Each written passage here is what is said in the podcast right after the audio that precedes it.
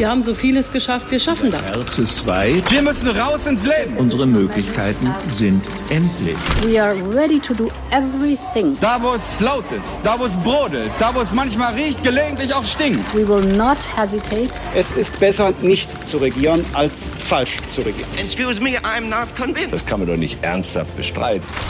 Hauptstadt das Briefing mit Michael Brücker und Gordon Ripinski. Live von der Pioneer One.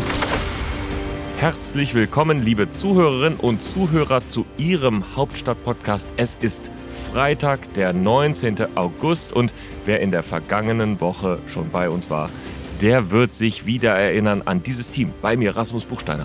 Hi, grüß dich, Gordon. Rasmus, Michael ist immer noch im Urlaub. Zwei Wochen hat er insgesamt. Er ist in der zweiten Woche. Wir vermissen ihn. Ja, ich habe noch gar nichts gehört von ihm. Auch noch nichts gehört. Vielleicht hat er einfach äh, keine Bilder, die er schicken kann oder sowas. Was ist da los? Kann sein.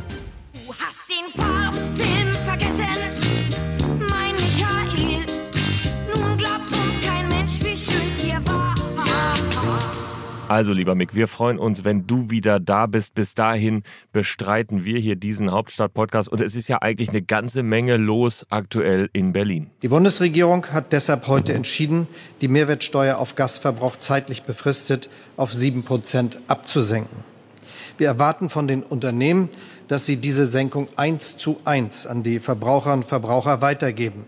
Das werden wir auch sehr klar kommunizieren. Ja, Rasmus, ein echter Hammer hier vom Bundeskanzler. Es liegt ja auch daran, wir erinnern uns, die EU hat entschieden, dass auf die Gasumlage die Mehrwertsteuer fällig wäre. Das heißt, durch die Gasumlage würde der Staat einige Milliarden verdienen. Und jetzt war die Frage, wie man das zurückgeben soll. Das ist eine Entlastung mit Wumms. So hätte Olaf Scholz das wahrscheinlich früher in seiner Zeit als Finanzminister genannt. Und eine Entlastung, die noch stärker ist unter dem Strich, als sie gewesen wäre, wenn nur die Mehrwertsteuer auf die Umlage gestrichen worden wäre. Und ein Teil der Preissteigerungen, die es geben wird, die höheren Abschläge, die werden ja jetzt schon spürbar, wird dadurch auch abgefedert. Es kommen auch, und das geben einige zu bedenken, auch noch äh, weitere Umlagen dazu, zum Beispiel in diesem Herbst eine Gasspeicherumlage. Und all diese Sachen muss man mitdenken. Das ist eine wirklich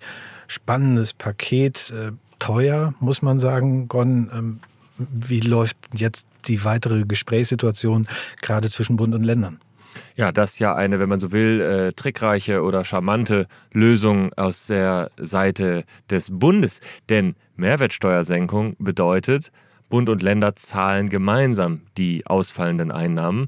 Und damit äh, nimmt sich der Bund, wenn man so will, äh, ganz clever und durchaus gewollt einen Teil von dem zurück, was sich in der Finanzierung insgesamt äh, zu den Gunsten der Länder verschoben hat. Das bedeutet auf der anderen Seite auch, so eine Entscheidung über eine Mehrwertsteuer muss eigentlich durch den Bundesrat. Das heißt, das müsste eigentlich im September dann entschieden werden. Auch das ist natürlich äh, noch nicht ganz klar. Die Entscheidung ist ganz frisch, aber sehr, sehr spannend. Eine Art drittes Entlastungspaket. Äh, und das dritte Entlastungspaket, das in einigen Wochen erst kommt, wird zum vierten. Oder man bindet das zusammen, wie auch immer. Was natürlich an Elementen noch da ist, das ist die Wohngeldreform, die hat Scholz schon angekündigt in seiner You'll Never Walk Alone Pressekonferenz. Einerseits und das Thema Bürgergeld Hartz IV wird noch dazukommen. Die Entlastung oder der, der Anstieg der Regelsätze, der im Moment, da geht man davon aus, 40 bis 50 Euro betragen wird, das kommt noch dazu. Und es ist auch ganz charming, denke ich, was äh, das Finanzvolumen betrifft. Nämlich es teilt sich, äh, es wird dieses Jahr schon wirksam. Im Haushalt 22 ist vielleicht noch etwas Geld. Und ein Teil geht ins Haushaltsjahr 23. Und man muss denken, die Länder zahlen ja mit. Also für Finanzminister Christian Lindner überschaubare Summen, wenn das denn so aufgeht. Und die Schuldenbremse, die kann er zumindest auf dem Papier noch halten.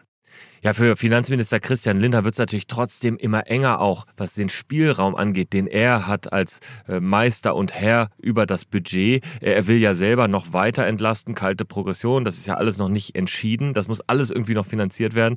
Das sind jetzt schon mal neue Milliardenbeträge. Immerhin kann er sagen, es ist eine Steuersenkung. Aber es gibt ja schon erste Stimmen, die sagen, jetzt ist nicht mehr viel Platz. Äh, von der linken politischen Seite hören wir sehr viel, dass man das hätte anders lösen müssen über Zahlungen Zahlungen, die zielgerichteter sind, weil natürlich ist es schon so, äh, durch die äh, Gasentlastung insgesamt profitiert natürlich, wer mehr Wohnfläche hat zum Beispiel, wer höhere Decken hat, denen es besser geht, die profitieren natürlich auch mehr. Gut, zielgerichtet, das ist, glaube ich, das Stichwort. Und ähm, feststellen, Gordon, kann man, die Koalition wird, wenn sie das klug kommuniziert, was dieses Paket bedeutet, vielleicht über die nächsten Wochen und Monate kommen. Aber irgendwann werden sich, wenn sich an der Ausgangslage grundsätzlich nichts ändert, nochmal weitere Fragen stellen. Das Thema Strom wird sicherlich nochmal aufgerufen werden und äh, viele andere Fragen, die als indirekte Folgen, äh, wir haben ja jetzt im Moment Lieferkettenprobleme des Ukraine-Krieges einzuordnen sind und die auch Preistreiber sind.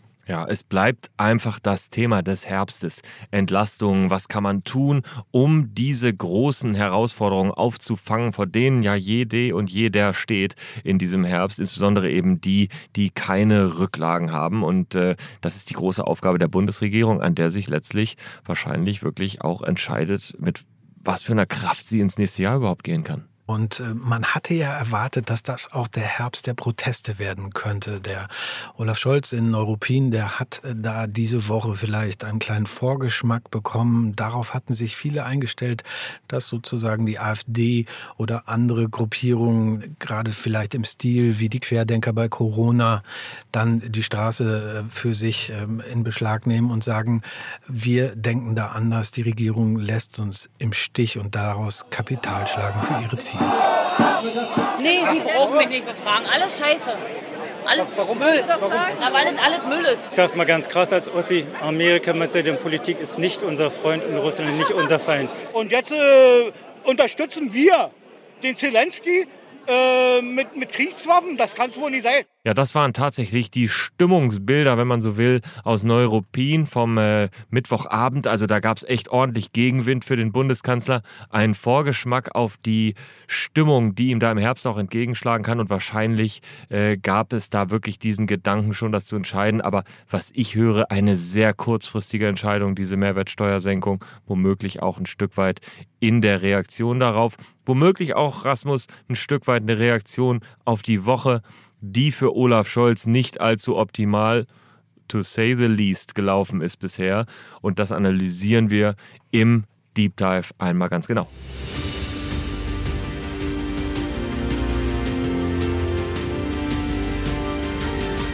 Unsere weiteren Themen heute. Im Deep Dive sprechen wir wieder über den Bundeskanzler, diesmal nicht über die Sachpolitik, sondern über die Kommunikation. Da hatte er eine wirklich schwere Woche mit einem großen Fehler im Kanzleramt hinter sich. Im Interview der Woche, lieber Gordon, hast du gesprochen mit der Bundesentwicklungsministerin Svenja Schulze über die Auswirkungen des Ukraine-Krieges auf die Welternährungssituation. Wir hören es gleich. Bei What's Left geht es um Manuela Schwesig, die Ministerpräsidentin in Mecklenburg-Vorpommern und einen Untersuchungsausschuss, dem sie sich auch stellen muss. Bei What's Right kümmern wir uns um Christian Schmidt, den früheren Landwirtschaftsminister, der jetzt in hoher Funktion ist auf dem Balkan in Bosnien-Herzegowina und er hat da einen Wutausbruch gehabt. Und bei What's Next geht es mal wieder um Corona, den Herbst, die Beschlüsse, die in Frage gestellt werden und womöglich noch einmal verändert. Bis hierhin und nicht weiter, liebe Zuhörerinnen und Zuhörer. Wir blenden uns jetzt hier aus, aber wenn Sie Lust haben, den Rest dieses Podcasts und viel mehr zu hören, dann werden Sie doch Pioneer. Hören Sie rein und bekommen Sie freien und unabhängigen Journalismus. Der ist nämlich leider nicht for free zu bekommen. Genau, das ist der Zugang. Sie bekommen dann zu hören bei uns alle Podcasts, Aleph Doan im achten Tag und das Tech Briefing und alle Newsletter, unter anderem Hauptstadt das Briefing. Ja, all dies und vieles mehr. Grafiken, Artikel, Fotos von unserer Fotografin Anne Hufnagel. All das gibt es, wenn Sie Pioneer sind. Das können Sie auch gerne mal ausprobieren, einfach für einen Monat. Wenn es Ihnen nicht gefällt, dann kündigen Sie es eben wieder. Das ist für uns in Ordnung denn wir glauben eigentlich, dass wir Sie überzeugen. Wenn Sie Lust haben, sich das mal anzuschauen, join.thepioneer.de, das ist die Adresse. Kommen Sie mal zu uns, unterstützen Sie freien und unabhängigen Journalismus, denn ohne ihn geht es nicht. Hauptstadt das Briefing mit Michael Bröker und Gordon Ripinski. Live von der Pioneer One.